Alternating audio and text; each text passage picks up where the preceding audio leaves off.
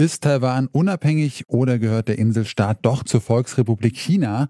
Darüber streiten China und Taiwan seit nun schon 70 Jahren, mal mehr, mal weniger militärisch.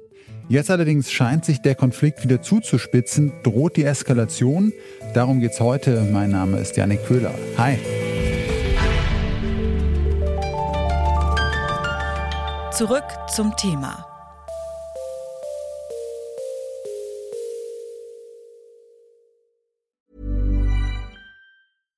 Bitte widmet eure Aufmerksamkeit unserem Werbepartner. Die Suche nach geeigneten Mitarbeitenden kann viel Zeit in Anspruch nehmen, muss sie aber nicht unbedingt, denn man kann sich helfen lassen. Zum Beispiel mit den Premium-Stellenanzeigen von Indeed, denn damit wird eure Stellenanzeige in der Suche sichtbarer und Bewerberinnen und Bewerber werden schneller auf euch aufmerksam. Indeed schenkt euch jetzt 75 Euro Startguthaben für eure Premium-Stellenanzeigen. Klickt dazu auf den Link in den Show Notes. Es gelten die AGB. 30 chinesische Flugzeuge sind vor ein paar Tagen in den sogenannten Verteidigungsluftraum Taiwans eingedrungen. Das ist nicht die erste militärische Provokation in diesem Jahr. Die Volksrepublik China will damit ihrem Anspruch auf Taiwan Ausdruck verleihen. Taiwan bezeichnet sich selbst auch als Republik China. Damit es nicht zu Verwechslungen kommt, wollen wir die Republik China im Podcast Taiwan nennen. Die Volksrepublik China nennen wir China. Ganz grob, darum geht's in dem Konflikt zwischen den beiden Staaten. China sieht Taiwan als einen Teil des eigenen Staatsterritoriums an. Taiwan selbst möchte aber unabhängig sein. International wird Taiwan von den meisten Staaten nicht als souveräner Staat angesehen. Dennoch solidarisieren sich beispielsweise die USA mit dem Inselstaat und haben Unterstützung bei einem möglichen militärischen Konflikt angekündigt. Die taiwanesische Regierung und Bevölkerung fürchten, dass China seinen Anspruch auf die Insel notfalls militärisch durchsetzen wird. Und ich habe ja schon gesagt, seit 70 Jahren gibt es diesen Konflikt nun schon. Aber wo hat er seine Ursprünge und warum verfolgt China diese besitzergreifenden Pläne? Dazu hat sich unser Zurück zum Thema Redakteur Josua Gerner schlau gemacht. Hi Josua. Moin Yannick. Womit hat denn der Konflikt zwischen China und Taiwan angefangen? Ja, anfangen können wir da eigentlich mit der Kapitulation Japans im Zweiten Weltkrieg, denn danach fällt die Insel Taiwan 1945 an die Republik China. Die hat sich wohlgemerkt schon 1912 auf dem chinesischen Festland gegründet, ist also älter als die Volksrepublik China.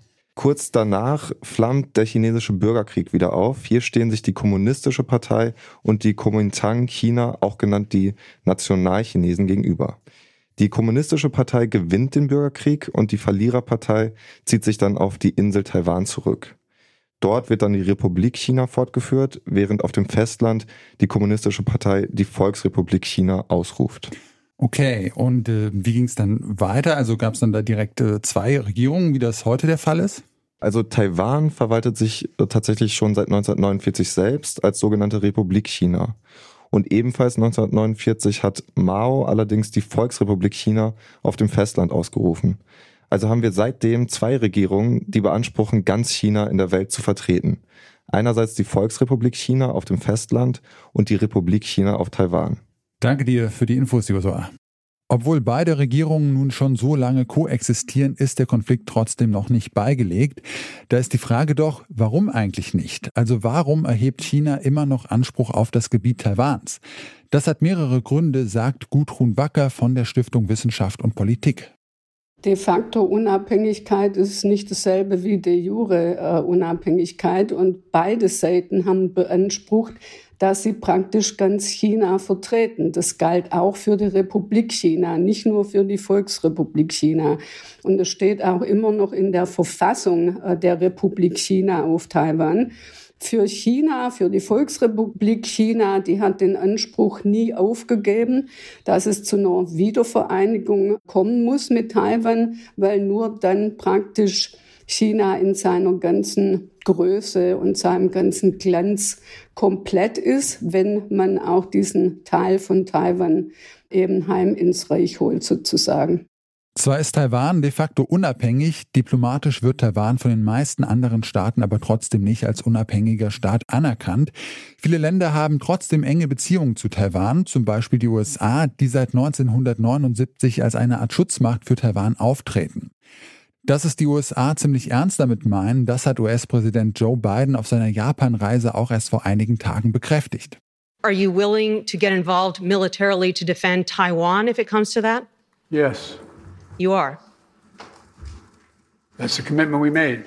Zwar ist das Weiße Haus kurz darauf wieder etwas zurückgerudert, raushalten wollen sich die USA aber trotzdem nicht. Warum?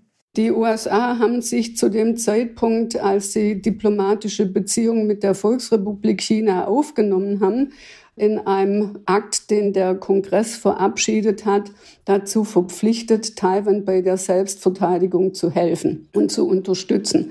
Und die Politik, die die USA praktizieren in Bezug auf Taiwan, äh, nennt sich strategische Ambiguität. Das heißt, man äußert sich weder klar in die Richtung, dass man Taiwan verteidigen würde, also praktisch einen Bündnisfall eintreten würde, wenn China angreift, noch sagt man, man würde das nicht tun. Und diese strategische Ambiguität hat über viele Jahrzehnte gehalten, aber es gibt in den USA eine Debatte, ob das nicht durch strategische Klarheit ersetzt werden sollte, nämlich dass die USA klar sagen, wir würden Taiwan zu Hilfe kommen und Taiwan verteidigen. Man möchte aber natürlich auch nicht auf taiwanesischer Seite praktisch dazu ermutigen, dass Taiwan seinerseits unilateral den Status quo, wie er jetzt ist, verändert, zum Beispiel indem es die Unabhängigkeit erklärt, weil das wäre für China zweifellos der Casus Belli. Und insofern erklärt es ein bisschen, warum das Außenministerium in Washington dann immer wieder ein bisschen zurückrudert, weil man doch diese strategische Ambiguität nicht ganz aufgeben will. Aber es ist klar, dass in dieser strategischen Rivalität zwischen USA und Volksrepublik China, die sicher die nächsten Jahrzehnte bestimmen wird in der Weltpolitik, dass da Taiwan eine ganz zentrale Rolle spielt und einer der Auslöser für einen Konflikt sein könnte. Der Konflikt zwischen China und Taiwan hat also erhebliches Eskalationspotenzial, nicht nur für die Region selbst, sondern auch auf internationaler Ebene. Darauf lässt es China scheinbar ankommen, wie das Manöver im taiwanischen Verteidigungsluftraum zeigt. Warum riskiert die Volksrepublik diesen Konflikt? Nochmal Gudrun Wacker von der Stiftung Wissenschaft und Politik.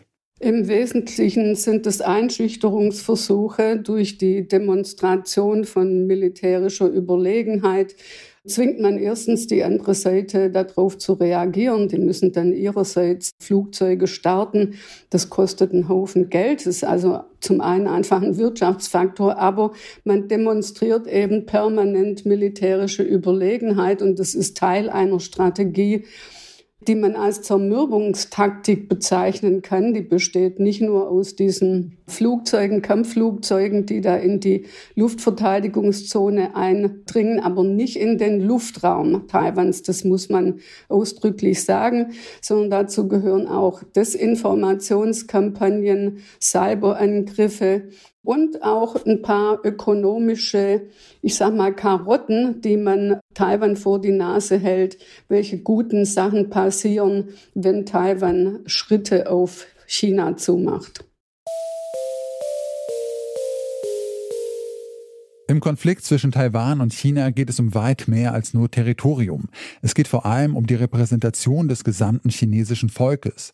Eine Eskalation des Streits hätte weitreichende Folgen, nicht nur für die Region, sondern auch für diplomatische Beziehungen weltweit. Viele Staaten müssten sich entscheiden, ob sie an der Ein-China-Politik festhalten oder Taiwan unterstützen.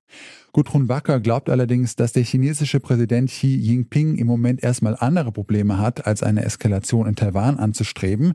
Seine Null-Covid-Strategie hat hohe ökonomische Kosten verursacht und stellt ihn innenpolitisch vor große Herausforderungen. Außerdem will er sich im November für weitere fünf Jahre als chinesischer Staatschef bestätigen lassen.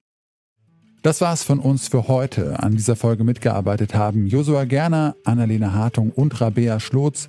Produziert hat sie Benjamin Zerdani, Chef vom Dienst war Oliver Haupt und mein Name ist Janik Köhler. Ich sag ciao und bis bald. Zurück zum Thema vom Podcast Radio Detektor FM.